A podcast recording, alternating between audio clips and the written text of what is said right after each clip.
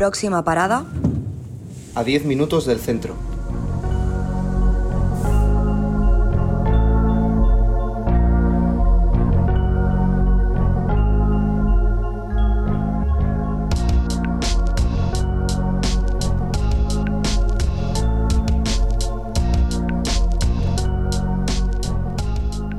Pasan ya 40 años de que The Buggles matara a la estrella de la radio, en la recién nacida entonces MTV.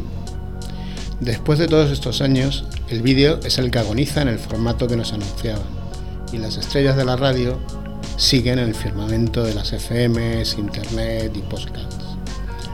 Hace mucho menos años nos pronosticaban que la televisión había muerto, que una nueva comunicación había llegado, YouTube, Instagram, Facebook, Twitter, Vimeo, TikTok, Twitch, llegaban para cambiarlo todo.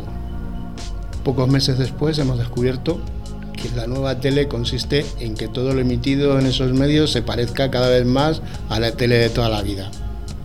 Quizás, y tal vez solo quizás, lo que nos querían decir es que lo que estaba en la UCI eran las plataformas tradicionales de emisión. No sé. Estoy, estoy confuso, confuso, confuso. En este mundo de vida moderna y resistencia al cambio generacional, y yo, como sé poco, más bien nada, siempre alguna amiga o algún amigo está en esta casa con nosotros, viene, charla, nos ilustra cómo son las cosas de la vida, de la vida que fluye, del cambio generacional. Y hoy ha vuelto maestro a 10 minutos del centro con nosotros Miguel Ángel Lasso. Pues muy buenas tardes, Walter. Otra vez por aquí, encantado nuevamente de, compartir eh, mesa y estudio contigo.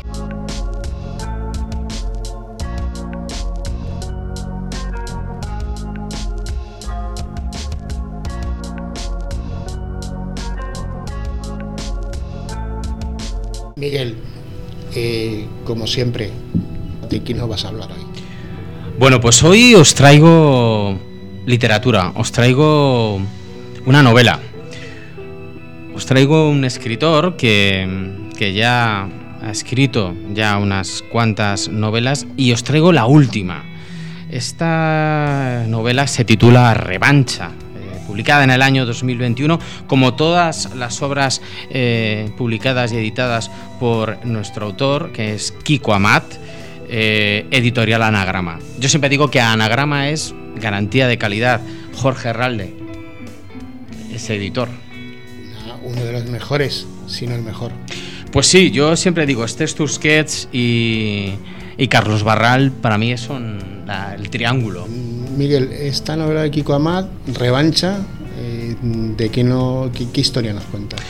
Bueno, pues aquí el, escritor catalán eh, nos plantea una novela eh, profundamente descarnada, tanto en el fondo de la historia que nos cuenta y de los personajes que nos dibuja, como en la forma de su escritura, ¿no? con un lenguaje punzante donde la forma y el lenguaje y cómo parece que nos estuvieran hablando al oído con un lenguaje popular, con un lenguaje de la calle. Lo consigue Amat con, literatura, que no es nada fácil eh, combinar esos dos elementos y él lo hace de una forma ágil, vertiginosa.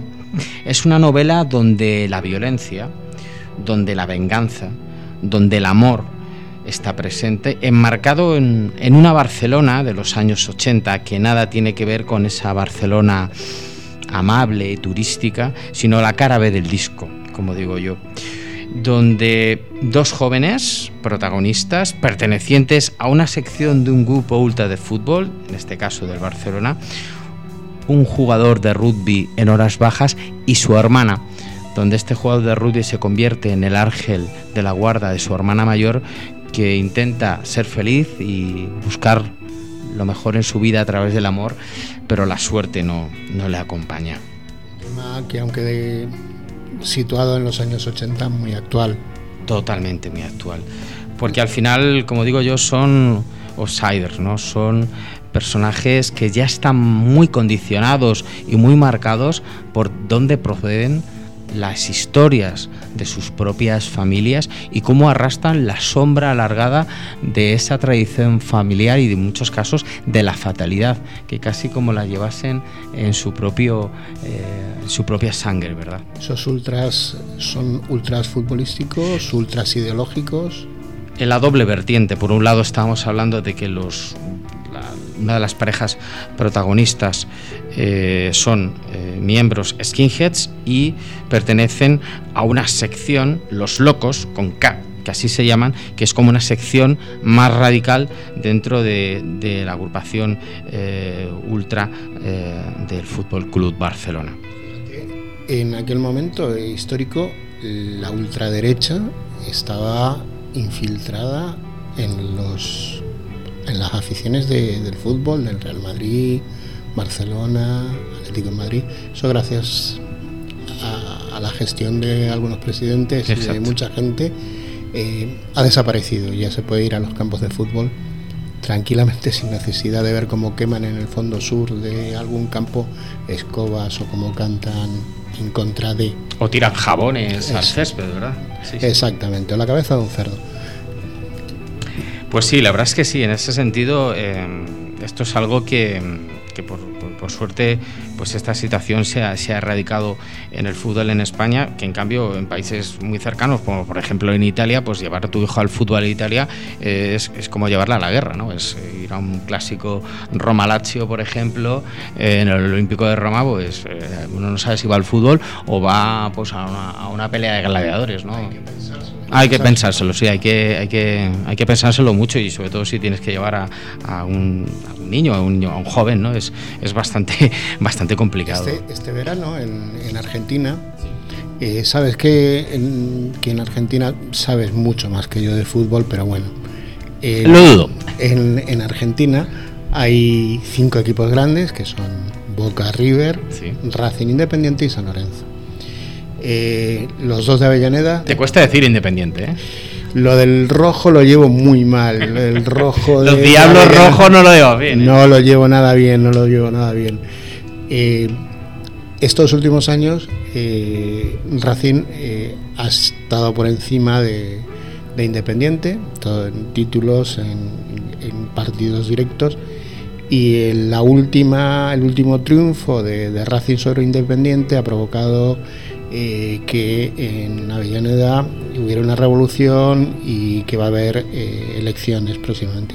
Hay una violencia desmedida, desmedida completamente, que ha recordado los peores momentos de las barras bravas, que siempre en América del Sur siempre han estado presentes, no han acabado de ser erradicadas. De hecho, los partidos de fútbol en las ligas solamente eh, hay público local no hay público visitante y cada vez que hay prueba con público local y público visitante hay algún problema que otro.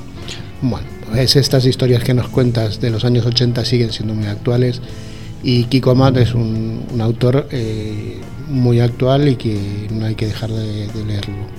Sabes que hace poco estuvo con nosotros eh, Teresa Álvarez, que vino a presentarnos su libro El Sol de Diciembre que cuenta las vidas de, la gente que vive a 10 minutos del centro, bueno, en este caso en la zona del barrio del Pilar y demás. Te recomiendo que la leas, son 514 páginas de, novela muy entretenida sobre Madrid y la vida de los madrileños. Tomo nota. Bien, Miguel. ¿Te parece que nos cuentes a ver un par de peliculillas que hayas visto últimamente? Pues mira, voy a, voy a traeros una, una película eh, yo reconozco que no soy muy. no he visto demasiado cine, cine de animación, pero esta película eh, la vi en su momento, es una película del año 2018, la vi, la vi en cine, la vi en, los Cine Golden de Madrid y, quería compartirla contigo y con todos los oyentes. La película se titula eh, en inglés Another Day of Life Un día más con vida, que es el título de uno de los libros eh, más importantes escritos por uno de mis eh, autores eh, de cabecera. Estamos hablando del maravilloso periodista corresponsal de guerra Richard Kapuczynski. Bueno, pues en una, producción, una coproducción española-polaca dirigida por Raúl de la Fuente y, Damián, y hacen eh, una película de animación documental con el riesgo que esto conlleva, es decir, llevar eh, un libro que es al final una crónica periodística sobre un acontecimiento eh, político, histórico, con una guerra civil de por medio. Nos estamos situando exactamente en la Angola poscolonial, año 1975. Portugal se abandona las colonias que tiene en África y queda la gran perla. Estamos hablando de que Angola, con unos recursos de diamantes y de petróleo, pues se iba a dibujar sobre el tablero de la Guerra Fría, pues un espacio y una disputa muy importante. Los dos partidos que emergen ante la posibilidad inminente de una Angola independiente post, colonialista. Hablamos del MPLA, del Movimiento por la Liberación Angoleña, de influencia marxista, apoyado por Rusia y por eh, Cuba. Y por otro lado, el FNLA, que es el partido que quiere hacerse con el poder, que en este caso está eh, amparado por Estados Unidos y, por la CIA. Y es en esta película de animación donde vemos como gran protagonista a Kapuscinski en todo el fregado, como se decía en las películas de Vietnam Walter, ¿no? Estamos en el fregado, tú no has estado en el fregado, tú no tienes la mirada de los mil metros. ¿Recuerdas las películas de Oliver Stone y de Coppola, verdad? Esa mirada. Me estoy acordando ahora mismo de ese, de ese amanecer en los ríos de Vietnam. Sí. Esa cabalgata de las Valquirias sonando. Sí en la hélice de los helicópteros y las balas. Sí, sí, sí, me acuerdo perfectamente. Te acuerdas perfectamente. Una adolescencia muy vietnamita la que tuvimos. muy vietnamita. Pues. Y muy de Angola, muy de Angola, ¿eh? La, la, independencia de Angola fue eh, uno de los hechos eh, que marcaron nuestra adolescencia.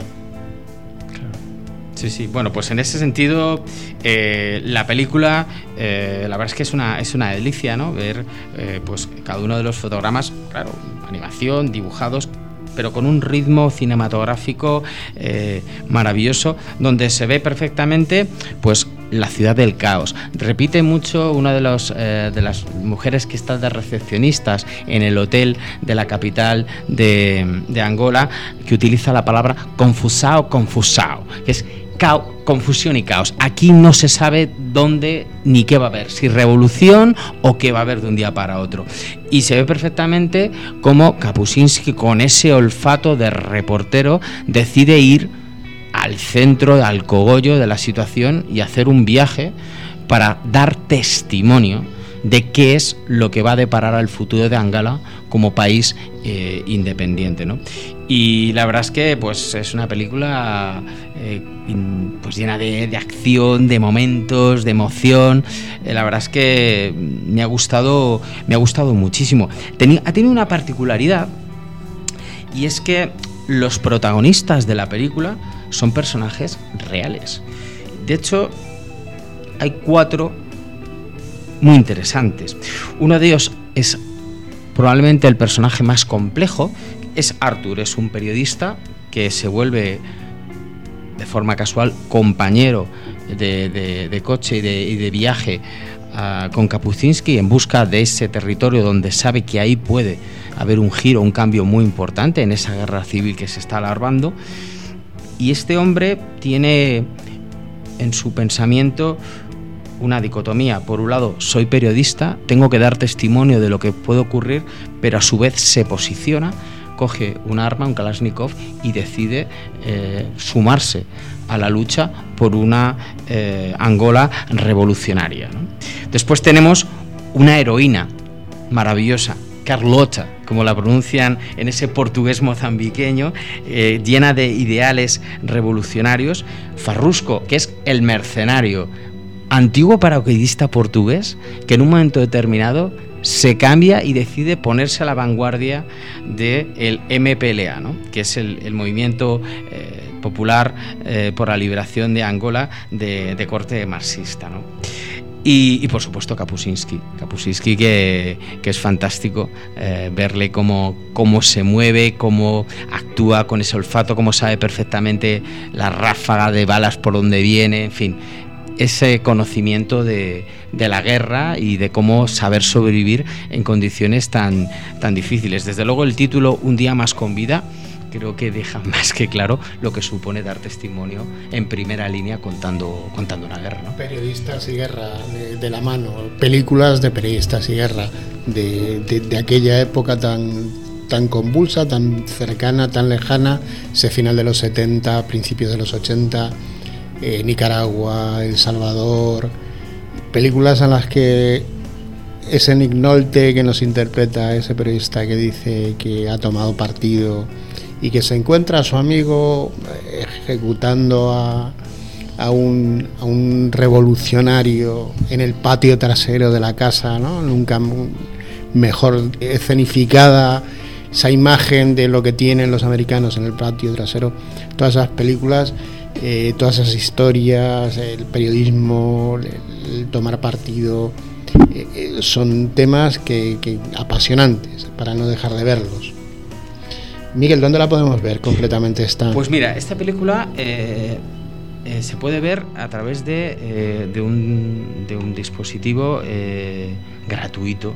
Me encanta poder decir la palabra gratuidad en estos tiempos, a través de la aplicación de Radio Televisión Española Play aplicación que lo comentábamos antes, que, es una auténtica delicia y se puede ver, pues ya, o sea, descargarse la aplicación y se puede ver la película un día más con vida. Plataforma online maravillosa. Totalmente. Maravillosa.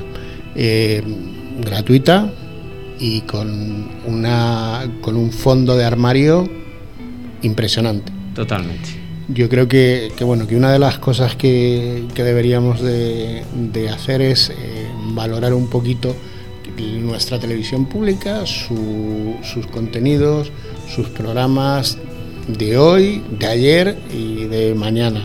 Pero concretamente esto último, o sea, yo me quedo cada vez más sorprendido de la cantidad de cosas que pone a nuestra disposición Televisión Española gratuitamente. Tal cual. Y de mucha calidad. Oye, Miguel, ¿sabes que hablando de Kapuczynski y hablando de, una coproducción, me vino a la cabeza inmediatamente pues una peli que no sé si la has visto, eh, es una peli turca, eh, producción francesa, que se llama Mustang. Sí. ¿Te gustó? Me gustó mucho. Hombre, esa, esa, esa Mustang, esa, la historia de esas cinco chicas, nos las tienes que venir a contar algún día. Eh, para quien no la haya visto, pues es una peli del año 2005 y la, se puede ver en, Amazon Prime para quien tenga la suscripción. Y hilando con, con lo del francés, a mí el cine francés, eh, también lo, hemos comentado muchas veces, me gusta sobre todo, el cine clásico francés eh, me, gusta mucho, pero en estos últimos años que, que no llega tanto cine francés, eh, ha habido unas cuantas películas que, sí que he visto, no sé si las voy a compartir contigo, a ver si algo eh, aparte de, Mustang hemos visto juntos. Les Combatients. Esa no la he visto. Me la apunto. Apúntatela. Me la apunto. Para, para comentárnosla profundamente la próxima vez que vengas. Es una peli del año 2014 de, de Thomas Cayley. Eh, es una historia maravillosa eh, juventud. Eh, no, no voy a hacer spoiler. Está en esa peli, sobre todas las cosas, la protagonista, Adel Janel, que es también protagonista de una película del 2019 que se puede ver también en, RTV Play, que es Retrato de una mujer en llamas. Te la recomiendo también, Miguel, si no la, si no la has visto. Ya siguiendo con, con cine francés de estos años, eh, no sé, la última, las últimas cosas que he visto, que no son lo, último, lo último, pero bueno, están ahí. Eh, él, de 2016, de Paul Verhoeven. Bueno, Paul Verhoeven no sé si, si calificarlo como el holandés errante. Y, y está Isabel Huppert, impresionante. Eh, Titán, una película del 2021, reciente, de Julia Ducournau. Es una cosa extraña para ver, Miguel, esa te la recomiendo también para ver y para comentarla. De pura extraña, eh, ya sabes que ahora todo el mundo puntúa todo, ¿no? Entonces eh, la botella de agua tiene una puntuación del 1 al 5 porque el agua sabe a agua. Bueno, pues eh, concretamente esta en las plataformas donde votan y donde puntúan las pelis tiene una puntuación baja. Sin embargo, las críticas eh, han sido muy buenas. La directora está eh, en el candelabro, como diría aquella española famosa. Y bueno, luego la última, eh, París Distrito 13, peliculón en blanco y negro. Totalmente. En blanco y negro. Titán, no, lo he dicho, se puede ver en Amazon Prime y luego París Distrito 13 se puede ver en, film, en Filmin y no sé si también en, Amazon Prime. Pues esas son así algunos de los deberes, John Miguel, que te voy a poner de pelis para hablar de cine francés la próxima vez que vengas. Pues tomo, he tomado buena nota de todos los títulos que me has, tan sugerentes que me has propuesto y, nos pondremos a ello. Algunas por buenas y otras por curiosas. Bien. Bien, bien. sobre todo de pasarlo bien en todas. Seguro. Bueno, en, Titán no sé lo que, va, lo que va a pasar, pero sí que tengo, tengo curiosidad porque, me la, porque nos la destripes un poco. Venga, Miguel, ¿alguna otra película de animación que hayas visto tú? Bueno, hay una película que yo, yo creo que fue seguro la primera vez que fui al cine a ver una película de animación. Eh, me acuerdo perfectamente del cine en el que la vi. De hecho, eh, si no recuerdo mal, la vi una vez y creo que volví a repetir, si una segunda seguro y no sé incluso una tercera vez. ¿no? Después me la compré en DVD. Esta película es una película de, 2008. Eh, no quiero hacer el cálculo de qué años tendría yo, pero vamos, era, era, era más chavalillo de lo que soy ahora, evidentemente. Y es... Sigue siendo un yogurín. Yogurín. Bueno, esta película se titula Vals con Basir. Y esta película está dirigida por el cineasta Ari Folman. Es una película de animación, como, como te comento, en la cual eh, se describe y se cuenta los gravísimos hechos que acontecieron con el, el, asesinato de refugiados palestinos en las poblaciones de Sabra y de Satila, en la región del Líbano, justo cuando se celebran elecciones en el Líbano, triunfa o gana las elecciones el líder cristiano y es asesinado por grupos eh, radicales eh, musulmanes. Y esta es la actitud de represalia que se adopta. Miguel, eh, la gente de mi generación hoy estamos, estamos tocando temas muy generacionales. Sí. ¿Será que, no, que vamos cumpliendo años cada verano? Total. Miguel, Sabri Chatila fue un punto en nuestra historia, el año 82, el año del Mundial de, España, y pasó lo que pasó en, el Líbano. En los campos de refugiados de Sabra y Chatila mm, entraron falangistas eh, libaneses y arrasaron con la, con la población. Esto marcó, marcó mucho. Eh, ¿Por qué? Porque todo el mundo vio la, matanza, todo el mundo vio lo que pasó. Eh, hay un personaje que es Chuck Hoffy, aproximadamente se llama así,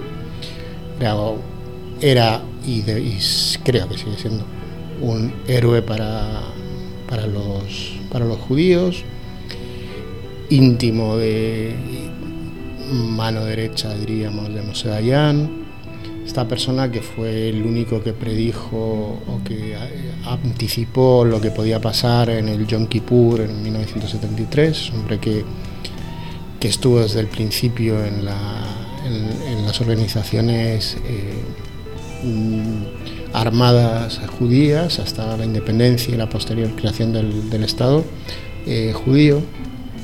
Bueno, pues esta persona fue la que, la que permitió que entraran las falanges, eh, las milicias falangistas al campo de, de Sabra y Chatila.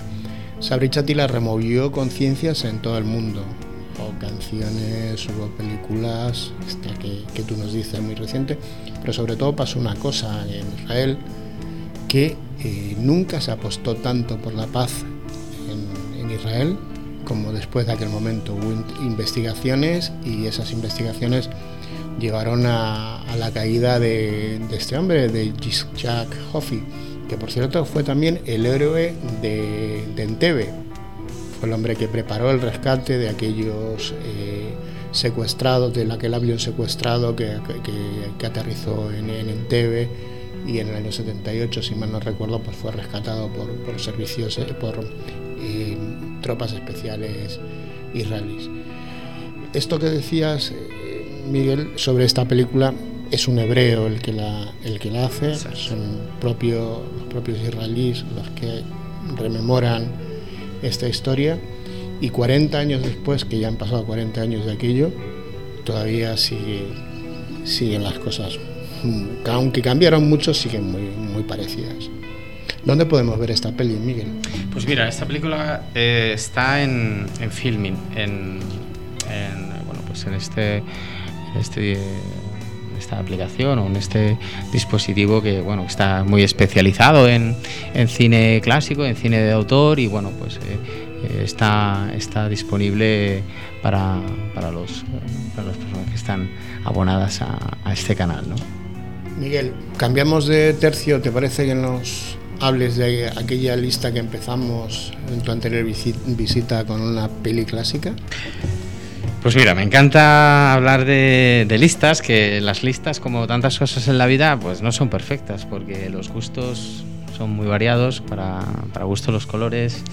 Y, hay una película que, que te traigo hoy que para mí es una gran película, probablemente pues en estas listas que se hacen de las 20, 30, 40, 50, 100 mejores películas de la historia puede estar, pero para mí es una película que tiene un gran valor, un valor eh, sentimental y, personal porque fue la primera vez que yo tomé conciencia de que era el cine.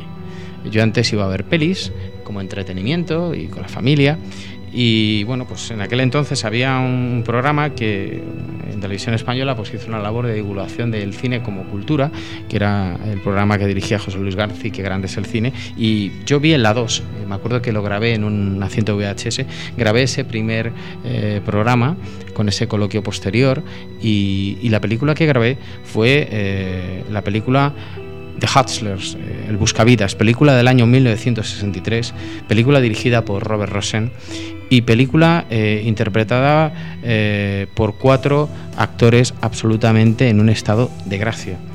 Primero de ellos, mi querido y admiradísimo Paul Newman.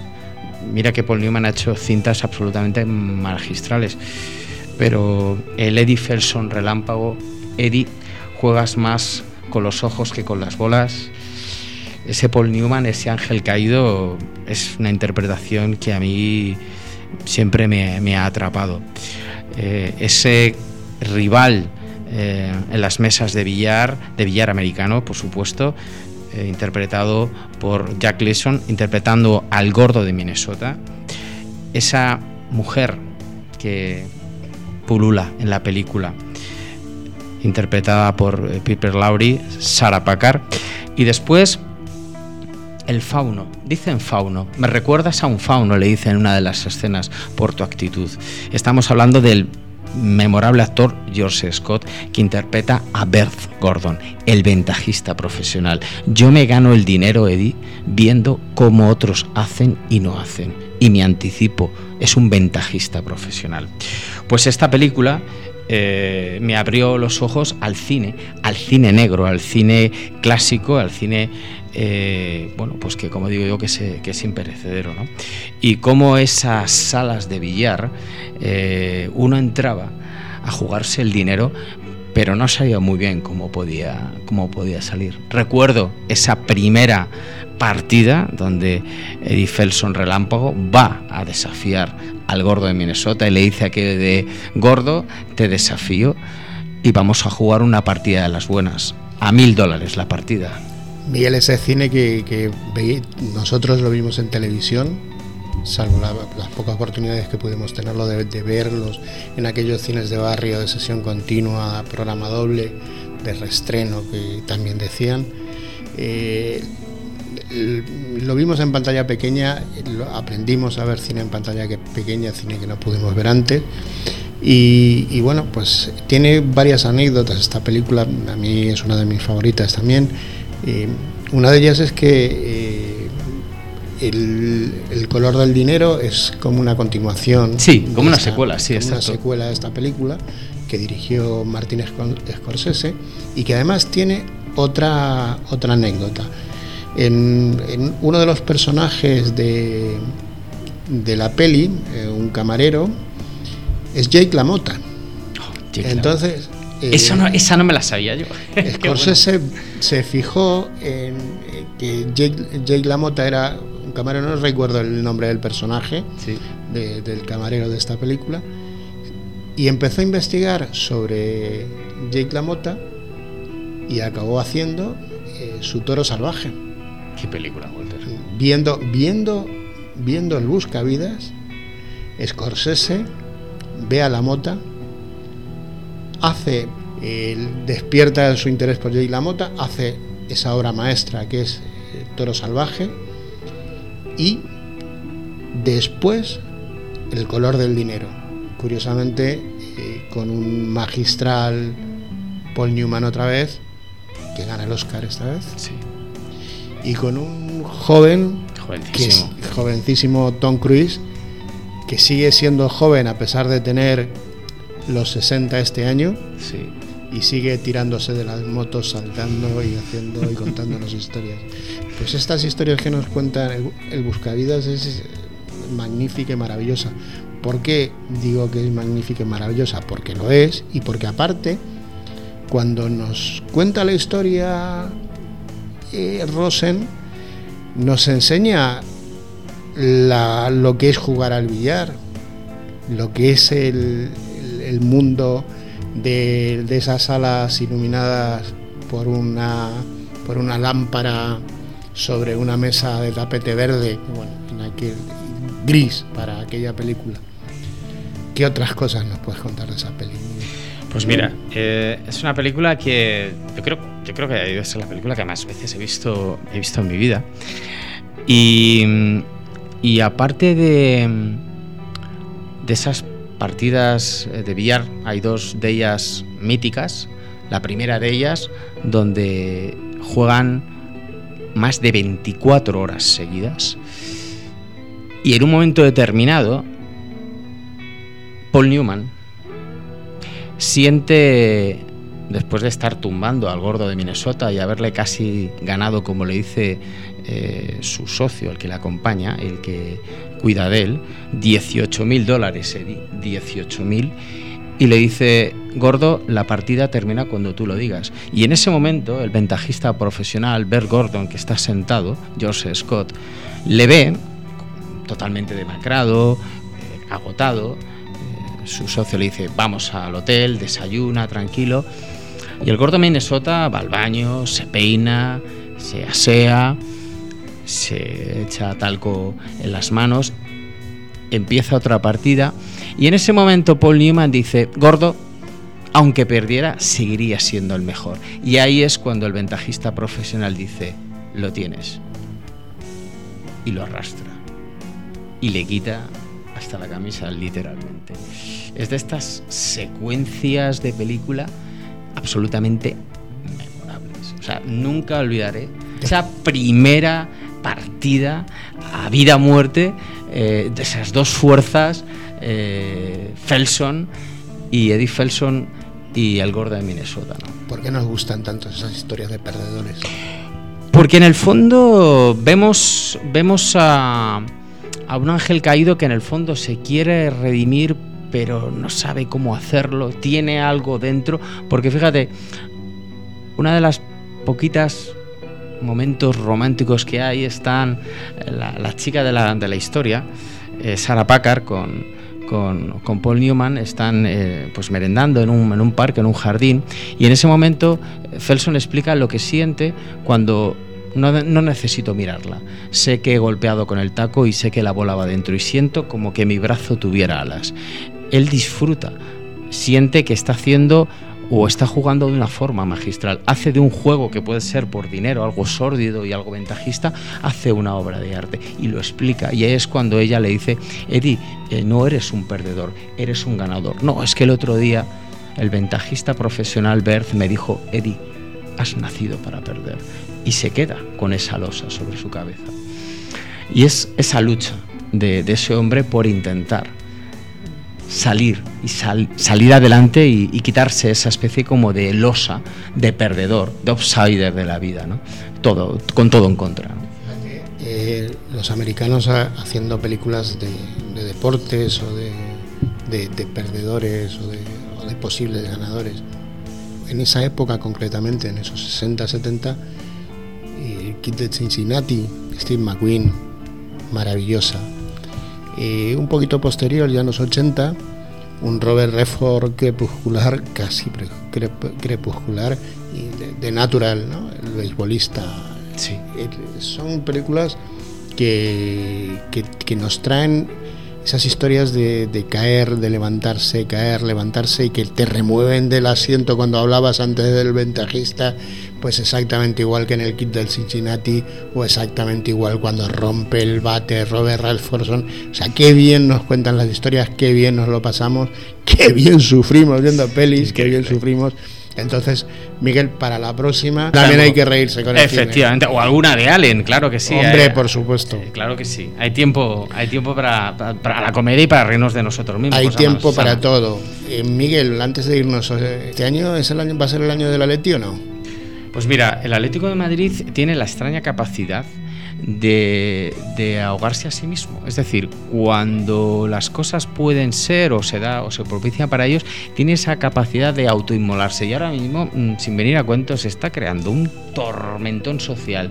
Eh, en fin, que no, no pintan bastos. Pintan bastos para la élite. Y bueno, pues aquí vamos a ver si a este lado del río siguen pintando oros. Y nos vemos cuando quieras, Miguel. Pues Walter, eh, un placer estar aquí contigo y hasta cuando, hasta cuando quieras. Un placer. Muchas gracias.